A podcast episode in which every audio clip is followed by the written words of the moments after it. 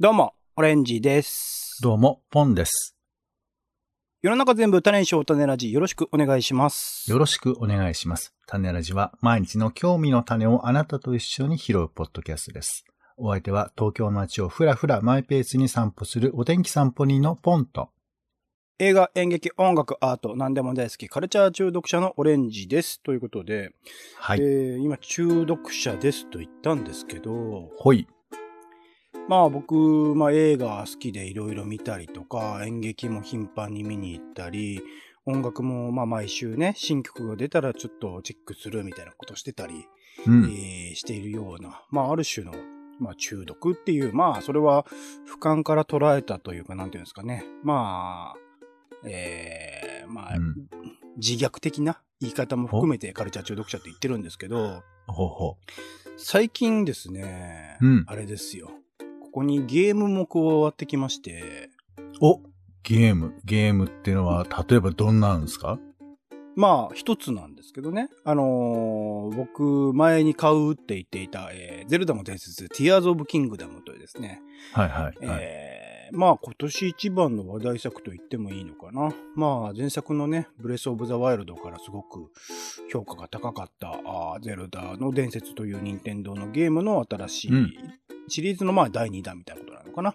はないる。んですけど、僕まあ第1弾クリアしてないんですけどね、ブレスオブザワイルド買ってて、多分はい4分の1も進んでないところでやめてたんですけど、今回のほう Tears of Kingdom を買ってみたら、はいまた。これがよくできてるんですわ。本当にこう。全然あの、プレ、プレイの仕方としてはまあオープンワールドで、リンクというキャラクターをすごく自由自在に動かして、まあ武器をね、どんどんどんどん装備したりとか、えー新しい技を身につけたりとかっていう、まあ、やり方自体は同じなんですけど、うんそこになんかこ工作っていうか、うん。作れるんですよね。なんか組み合わせて、なんかうん。特定の能力を持っているパーツと他のパーツを組み合わせると新しい武器になったり乗り物になったりうん。なんか天井をすり抜ける能力が身についたりとかってなんかいろんなリンク自身、えー主人公自身の能力もいろいろ増えていくし、うん。その、能力を使うと新しいものがどんどんどんどん生み出されるっていううんうんうん。楽しさも加わって、本当に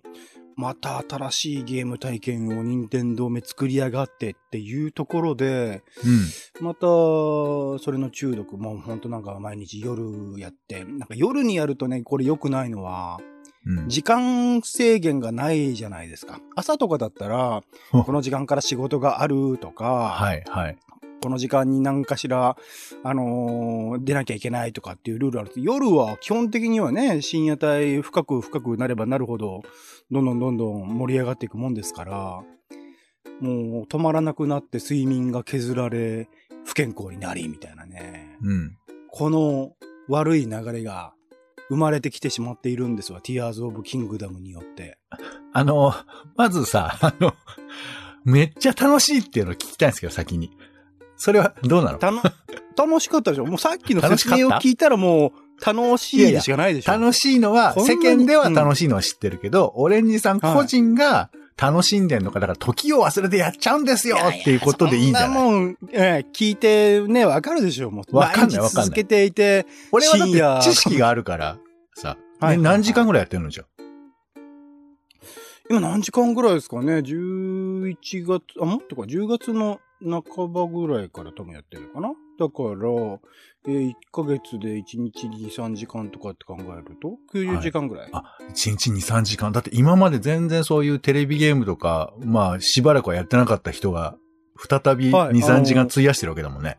FIFA のサッカーゲームだけで満足していて、えーはい10分ぐらい前半後半で終わって、ああ、もう1試合やったからいいやぐらいの。はい、はい。まあ、その前にもね、一応ブレスオブザワイルドもやってましたし、うんえっと、ポケモンのアルセウスもやってまし、まあまあやってはいましたけど、うんまあ、タイミングタイミングによってはそんな感じだったのが、いきなりこう、だけがっつり入ってしまう。なんかね、でも、これが、えっと、はいさっき、まあ、中毒って言い方しました。で、まあ、世の中的には、まあ、依存症とかっていう言葉があって、えっと、この前おの文化系トークラジオライフでも、えっと、依存症っていうのをね、テーマにはい、いろいろな、あ、喋ってたんだこれは TBS ラジオの番組です。ごめんなさい。えっと、た番組で、それをテーマに語ってはいたんですけど、はい。なんか、その、なんか中毒依存症になってるかっていうと、僕はこの端境というか、境目にいる気がして、うん。まだそこまで足を踏み入れてないな。なんか、やめようと思えばやめれる感じに全然いるなっていうところがあったりしまして、この、なんだろう、ここから先、うんこう、依存症的になる、こう、足のふ、まあ、ゲーム依存とかって言うじゃないですか。ゲーム中毒、ゲーム依存っていう。言葉はあったりするので、そこまでこう足を踏み入れるのになるのに、どういう要素があるのかなとか、そこから逆に今まで依存的になってはいたけれども、うん。そこから抜ける、抜ける方法というか抜けた経験みたいなのが、まあ、ポンさんともね、僕自身もあったので、はい。ポンさんにもそういうのがあるかなっていうところをちょっとですね、今日は話してみたいなと思っておりまして、はい。それ、夢中になってる話いいの、依存、依存症の話をした方がいいの？依存症の話です。依依存存症の話話と、重いなはい。依存症とかつ依存症になっていたけれども、はい。そこから抜けたと自覚していること？についての話を、うん。ちょっとやってみたいなと思っておりまして、はい。まあ、あの、形容表現としての依存症って言い方もあれば、まあ、本当にその、自分の力ではやめづらいという、まあ、病みたいなものもありますから、まあ、ちょっとその辺はこう、デリケートではありますけど、まあ、なんとなくの話でいいのかな？まあ、ポンさんと僕の、僕に限った話なんで、まあ、実際にポンさんがそういう、えっと、受診をするぐらいのレベルの依存症があって、それが話せるんだったら話してほしいですし、その、そこがないんであれば、その手前のところで、まあ、形容的な意味合いでの、まあ、依存についての話ができればなっていうぐらいですかね。私も、これ、オレンジさんとはまあ似てると思いますけど、やっぱりこう CM とかいっぱいやってると、はい。なんか呼び起こされるのよね。ほうほうほうほう。パチンコですか？パチンコね、3分ぐらいやったことあるかな。パチンコできないんだよね。俺も出店のあのパチンコをやったぐらいですね。出店？一回も多分言ったことないです。ああ、なんかその 駄菓子屋さんとかにあるようなやつ？ピンってう、具体的に、物理的にこう、なんかバーを引いてビョーンってこう飛ばすやつです。はいはい。そう俺スマートボールとかやったことあるよ。それはやったことある。そう、スマートボールの延長線上みたいなやつ。そうそうそうそう。あの、パチンコ屋さんになんか、何かの表紙で、ちょっと行ってみたいと思ったことがあるんですよ。ああ、憧れみたいなのちょっとわかりますね。はいまあ、そう、そういうのもあるし、まあちょっと格好つけて、いや、今時のパチンコっていうのは女性も入りやすい、そのマーケティング的にも新しいね、優れた、あの、し、えー施設を作ってみたいな、なんか、そういうわけのわかんないことはいはいはい。耳に挟んだから、行ってみようと思って行ったんだけど、まあ、このうるさいは、タバコは臭いわ、なんか、うんうんうん。あの、あとどうやっていいいいかが全然説明ない感じとか、あと店員さんを見てるともうあの映画のワンシーン見てるみたいだから、絶対この人なんかあんだろうとか、勝手に思っちゃうみたいな。わなんかそういう、ね。そうそうそう。な、慣れてないせいか、勝手にドラマティックに見えてしまって、うん。で、なんか、あと、なんか最近のパチンコはすごい早いんだよね。なんか、ブブブブってこう、結そこそこお金を入れないと楽しめないらしいから、あと演出とかもね、なんか聞きますけども、そういう。ポンさん、ね？そういうのはどこから聞くの？俺、そういう。それは一般深夜テレビ、テレビ東京深夜の番組？それはまあ、ねなんかの、ねサンドイッチマンとか、えー、それからの、はい。堀さんとかね。明石家さんまさんのモノマネする人とか、そういう人たちに習うってことですけど、まあまあそんな、だから、パチンコはね、ほんと依存できないんだけど、だから、多分、その柵を超えた時にうんなるものって、だから、病気とは言えないけど、でも止められないとかいうのは、なんかわかるなって思うよね。僕はそこに行けてないから、そこに行くってことのすごい、なんか、うんなんていうか、ハマり込み方というかさ。だ出てこれなくなる。なんかもしかしたら、パチンコについて言えば、その最初の不快な感じっていうのが、何かしらの変換がなされて、これがないとダメになるみたいなことあるかもしれない。なんかコーヒーとかってそうじゃないですか。最初苦いじゃないですか。ああ、そうね。でもだんだんだんだんハマっていく。まああれもある種中毒的な成分があるんだと思うんですけど。うん。あの、話したかったことはパチンコではなく、はいあの、ごめんなさいスね。パチンコにしちゃったからね、俺がね、勝手にねスーパーマリオワンダーの CM がめっちゃ流れてるじゃないですか。来ましたか。はいはいはいはい。、で、うわ、ワンダーだっつって、えーっと、俺の中で買ったら終わりだって気持ちが生まれるわけ。これなんでなんですか？買ったら終わり。いやいや、だからやっぱその、まあ、ちょっと忙しいこともあるから、これ買ったら絶対やっちゃうから、だから、あ買っちゃダメなんだと、まだ。まあ、もうちょっと待とう、みたいなね。あのーそう。なんか、えー、占い的に言えば来月だみたいな。なんか、わかんないけど。それを常に続ける。ゲッターズ飯田に言うところの12月20日らしいみたいな。なんかよ先生にくわかんない。聞くと、先生に無理やり来月だと。そう、うるせえよと思うけど、まあ、とめ、とにかく止めて、それクリスマス商戦とかそういう話じゃないですか。わかんないですけど。絡んでんの？やめてよ。ほいで、だから、やらないでおこう。でも、ちょっとやりたい。ちょっとやりたいから、ちょっとだけスーパーマリオ3をやってみようみたいな。ちょっと待って。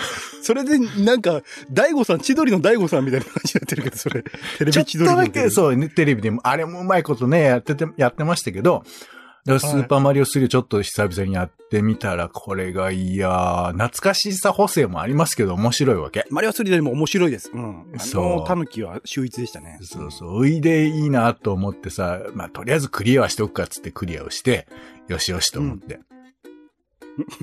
クリアしたんですね。クリえー、この、どんぐらいのペースでここまでで3時間ぐらいもうすでにかかってるよね。ア 行くよね。行くよね。そうだよね、なんか翌朝ふわっと思って、あれそういえばスーパーマリオって、やっぱあの、今ね 2D で新しいワンダーが出たけど、やっぱ 3D での革新性ってのは捨てがたいよなと思って、ちょっとどうだったか確認してみようと思って、スーパーマリオギャラクシーっていうのを、ちょっと確認ね僕やっ、てました。ちょっと前やってましたよ。確認をしました。あ、なるほど、これは面白いなと思って、まあほら、無限プチプチみたいなもんよ。いステージずつクリアするみたいな。それの話でいいのそうそしたらプチプチがさ、ちょうどいい感じで終わらないっていうかさ、あ、まだあったんだ。あ、まだ、ああ、これ残ってたんだ、みたいなので、えっ、と、先ほどまでですね、これも3時間ぐらいありまして、えー僕あの、多分横から見てたら、ほぼ依存症になってたと思います。感情を失った人がゲームに没頭するっていうやつでしたから、そうなソフトまたぎ始めてたからね。これ切りないやつだよ。マリオ3からオデッ大セイ。変なのよ、本当に。この後は、一旦オデッセイを経由して、ワンダーが12月20日ちょうどいい頃になる。で、それまで十分に忙しくなるね。はいそう。まあでも年末年始挟むから、や、楽にはなるんじゃないですか？比較的、時期的には。楽にはっていうか、まあ、でも集中できるというか、だからゲームはね、やっぱり、僕も、お姉さんと同じで、やっぱ集中してや、なんか波が来るよね。なんかわーっと。うん、うん、うん。それきっと本とかでも同じだと思うんだよね。なんか本でも、うん、僕普段小説とかあんま読みませんけど、たまに読んじゃうと、なんか、うん。もう小説なんてリニアで進んでいくしかないけど、ただ自分の足で歩かなきゃいけないから映画と違って。映画2時間で終わるけど、小説は自分の足で、まあ、そうね、3日ぐらいなのかななんか勢い、時間を取り取りやっていくと。だから、ああいうのとか読んでる時には、依存とは言わないけど、でも、読みたいっていう気持ちがすごいついちゃうから、あのうん。なんていうか、そこの世界に戻りたい気持ちっていうのは、何なんだろうね。まあ似てるような、似てないような感じもありますよね。その依存みたいなやつに。映画とかは2時間で終わるんで、その時間を見れば、まあ、次に次にっていけるんですけど、小説とかって、えっと、時間が読めないじゃないですか。何時間かかるかって自分自身によるもので、ほんと1週間で終わるものもあれば、1ヶ月とか2ヶ月単位でかかったりするものもあって、なんか、その、僕個人としては、あの、今小説の話が出たの話しますけど、なんか、なるべく小説にはまりたいとか、あと文章を書くのにはまりたいっていう思いはあるんですよ。それはどちらかというと依存症になるぐらい習慣づけられると、なんか文章とかってなんか続けて読んでるとスピーディーに読めたりする感覚があったりとか、文章とかもなんか書き続けていると、スーッとこう、スラーっとこう書き続けられるようなイメージがあったりとかして、そういう中毒にはなりたい、そういう依存症にはなりたいな、読み書きの依存症になれればなと思うけど、それは続かないんですよね。そこは今ポンさんが言ったみたいな、その能動性、自分自身でどうにかしなきゃいけない感じっていうのが、やっぱ多分にあると思うんだけど、一方で僕は小説とかと多分ゲームって一緒だと思うんです。ゲームって能動的に自分で進めていかないと終わらないもので、それこそティアケに今90時間割いてるっていうのは、まあ映画とかドラマとか考えるとありえない時間を今のところ一つの作品、まあ、6000円ぐらいかなのものに費やしてると思うと、ちょっとまた不思議な感覚ではあるんですけど、この、なんだろうな、ゲームにハマるって何なんですかね？うん小説とかとの違いってまあ何なんですかね？うん。私まあ、そうね、ちょっと、つまんない話の方で言うと、やっぱその、ゲームって、あの、ハマりやすく作られてるっていうのはありますよね。うん。向こうでね、計算して。うんうん。そう、だからその、心地いい情報とかいうのを画面に出したりとか、例えばジャンプの感覚、だからい画面との一体感みたいなものとか、まあ、あうん。とその目標達成みたいなのが小さく用意されていて、まあはいはい。あふそれそれ。本ってね古いメディアだから、まあ割とこうし、同じようなテンションでずっと続いていくわけですけど、ゲームだとクリアっていう概念があったりだとか、ボーナスみたいなのがあったりとか、あなたに得点がありますとか、そうそう。まあ、みたいな、うんよそういう要素もあったりするので、まあ、報酬系をこう刺激する仕組みというのが、まあ、よりうん。他の娯楽なんかよりは多い、よく作られているものだとは思いますが、思いますがゼルダそうで、す。はい。うん。とはいえね、なんかそのやっぱりこう、圧倒的な世界、異世界に旅立つことができるっていうのは、なんかやっぱり他のメディアと、まあ、そうじゃないっていう人もいるとは思うけど、まあ、簡単に入れるよね。なんか本当に異世界もの。何でも異世界ものじゃん。マリオでもゼルダでも。はい。そこに旅立てるのが本当にワンボタン、ワンスイッチで入れちゃうから。まあそれはでも、もしかしたら全部そうかもね。依存って異世界に行きたいんじゃない？おー、なるほど。自分の今生きてる現実とは違う。タバコとか酒とかもそうなんですかね。パチンコとかも。なんかタバコも僕吸えないんですけど、あの、はい一瞬だけモード変えるっていうのわかります？なんとなく映画とかでもそういう描写が多いですね。うん。俺あの、なんか、吸えないんだけどさ、吸ってる人と喋りたいからもう無理やり喫煙所とか行ってさ、それあれですね。咳込みながら。今、ん？木曜にやってる一番好きな花っていうドラマの、はい。キャラクターにいますよ。松下洸平っていう。喫煙所に行って誰ともなくそこにいる人と話すっていう。ああ、じゃあ、まあ俺のこと松下小平だと思ってください。はい。歌えるんですね。もしくは、あの、頑張ってた頃のベッキーだと思っていただければいいと思うんですけど、あの、そうなんですね。そ知らないけど、多分そんな感じ。辛い。辛いよ。その時はやっぱりその、ノリがやっぱさ、その、学校みたいなところだったから、学校の授業の雰囲気と違うわけ。ちょ、ちょっとオフトークみたいな感じが、やっぱ生まれるんだよね。だから、まあう、んちょっとその、タバコそのものの意味合いとはちょっと違うかもしれないけど、モードが切り替わるっていう意味では、タバコ吸ってる時の会議なんかもありますけど、だからそれはいろんなものになんかあるんじゃないかな。変えたい時？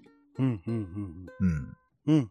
なんかハマりたくなるというか。モードが、まあ、酒とかもね、あのー今見えてる現実とは違うものっていうか、また違う世界に入ってる感じ。まあ、で言えば、まあ、違法ですけど、ドラッグとかもきっとそうなんでしょうね。い異世界に入り込む感覚というか、自分の体感が変わっていくような感覚に、こう、ただ、まあ小説とかって確かにそうなっているし、僕は漫画とかはね、なんか続けて読みたくなっちゃうんですよ。やっぱりずっとその世界に入っていたいから、一個読んだら、その次その次で最新刊まで行って、あ、まあ、ここまでしか終わってないんだな、みたいなことが多かったりとかして、なんかそういう入り方はあるんですけど、またなんか、小説は違うんだよなうまく、まあでも、好きな人はね、ずっと読んでる人はそこから離れられないっていう感覚があるんでしょうね。うん。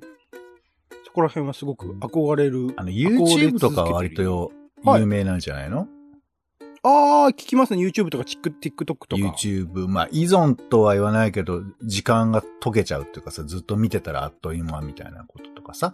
ポンさんなんか見てんのあります？いや、俺はもう、あの、ラバーガールの公式動画をもう全部見てますけどね。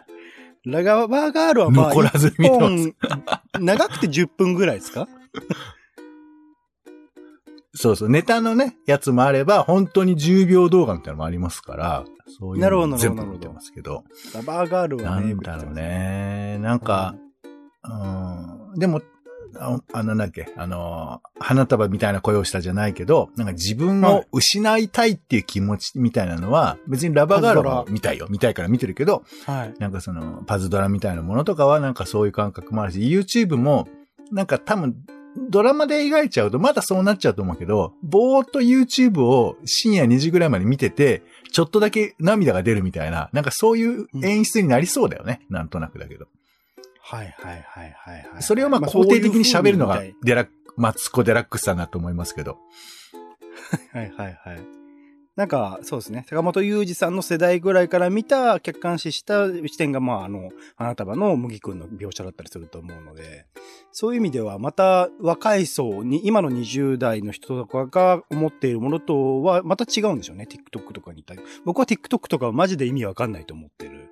強いて言えば、インスタグラムのリールっていうあのサービスは、なんとなく続けて見てしまう。まあ自分自身がフォローしてる人なんで、ポンポンポンとこう飛ばすと見ていくっていうのはありますけど、なんか、あとだ。で、まあ、そういうハマってしまったものがある一方で、なんかや、やめた？一時期ハマってずーっとやり続けていたけど、なんかやめたものの話もしたくって、僕で言うと、また全然ジャンルは違うんですけど、はい。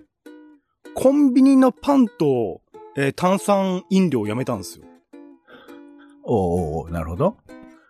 これ、まあ、あのーなんか日常的に、まあ、コンビニに行って食材買ってきてみたいなことが生活の中のサイクルとして、あの、結びついて、どこかしら出かけたらその帰りにコンビニに寄るみたいなことが多かったりして、まあ結構セットで買うものが多かったんですよ。あのー納豆を買って、メカブ買って、もずく買って、野菜ジュース買って、で、その後、えーえーホールズっていう飴を買って、えーその後炭酸飲料のとこ行ってセブンイレブンだったらば、えっと、プライベートブランドの、なんか、そう、ササイダー的なものとか、うん。えーなんだ、あのー食物繊維炭酸的なものとかっていうのがいくつかセットであって、最後、パンのところで二つ甘いのと甘くないしょっぱいのを買ってみたいなことがササイクル付けられていたんですね。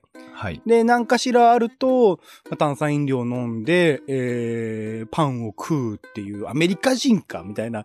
でもまあ比較的、どちらかというとね、あの、なんか健康も意識してますよ、みたいなことが書かれている炭酸飲料とパンを買ってはいるんですけど、うんなんかそういうサイクルが続いてたのが、最近なんかね、あるタイミングでちょっとやめてみようと思ってやめてみたら、意外とそれがすんなりと今止まっていて、全然、あの別のもの飲んでるし、別のもの食べて、なんか逆に言えば、あの、た逆でもねえか、炭素、あの、感触みたいなものがなくなったりとかして、うん。そこのなんかサイクルと健康への意識みたいなものはよくはなってるなっていうところで、あ、意外とこんな簡単にやめれるんだなみたいなことを最近ちょっと思って、なんかそこは意識、まあだからそ、それはもしかしたら中毒的とか依存症的なものには全然足を踏み入れてなかったからそういうことなのかもしれないんですけど、なんか意識一つでそういう風にやめられるんだなっていうことはちょっと思っていて、ポンさんで言うとなんかあります？ずーっとこれ続けてたけどなんかやめたなっていう経験とか。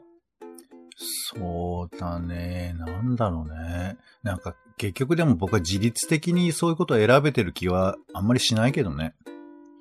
うん、うん、うん。なん、か、自分で飯を作るようになってからもうコンビニの飯とか食えなくなっちゃったんですけど、ああ、でもそういうのはあるかもしれないですね。うんそれは、まあ依存と言うべきなのか、なんかむしろね、そういう都合そうなっちゃったとか、体が変わっちゃったからっていうふうなことだったりもするし。体が変わったから大きいですね。僕もそうですね。うん。だから、なんかね、強く自分の意思でって感覚はあんまりないですけど、うん。だから、どうなんだろうね、なんか。でも昔はほら、スポーツとか私してましたけど、最近はもう全然しなくなっちゃって、一時なんかやっぱり走りたくなったとか、まあテニスとかね、はいはいはいしたかったとかあったけど。その辺はもう、まあいいかって感じになっちゃってるもんね、今はね。あれやってた時っていうのはやっぱ習慣づけてなんか練習の日とかが決まってたからやってたみたいなことが大きいんですかね？俺、なんか、昔これを提唱して違うって言われたことあるんだけど、野球部とかは、なんかこう、体動かしたいっていうドーパミンが出てんじゃないかと思うんだけど。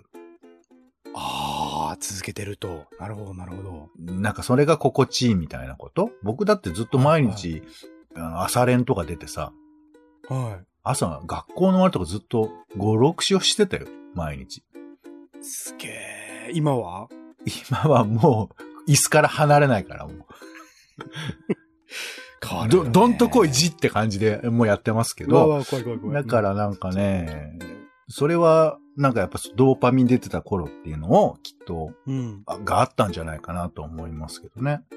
今、ランニングとかね、続けてる人40代、50代とかでも全然いますけど、そういう人たちはもしかしたらね、なんかうずうずするのかもしれないですよね、走ってないと。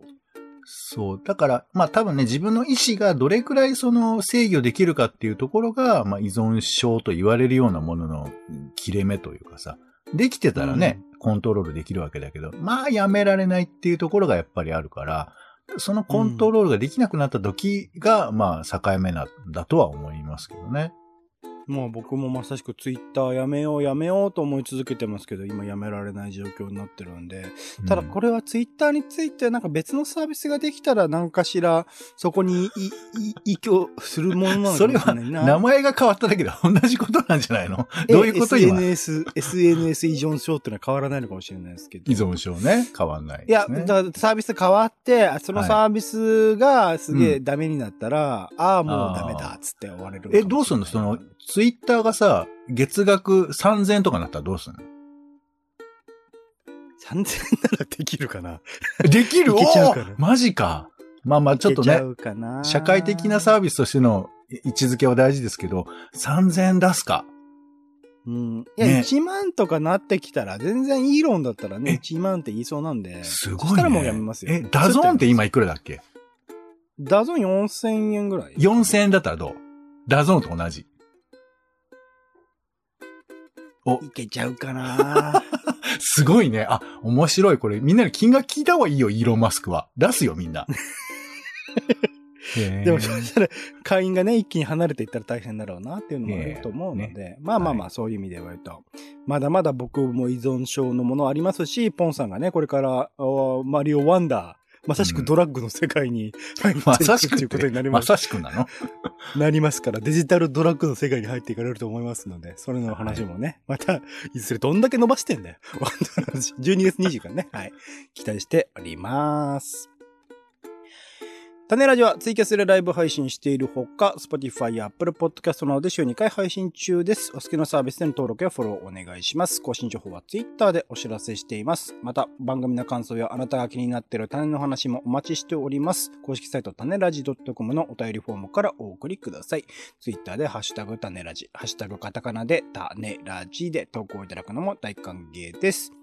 ということで、お時間です。お相手はカルチャー中毒者のオレンジと、この後、スーパーマリオサンシャインをやりたいと思います。お天気散歩りのポンでした。種ラジ、また。また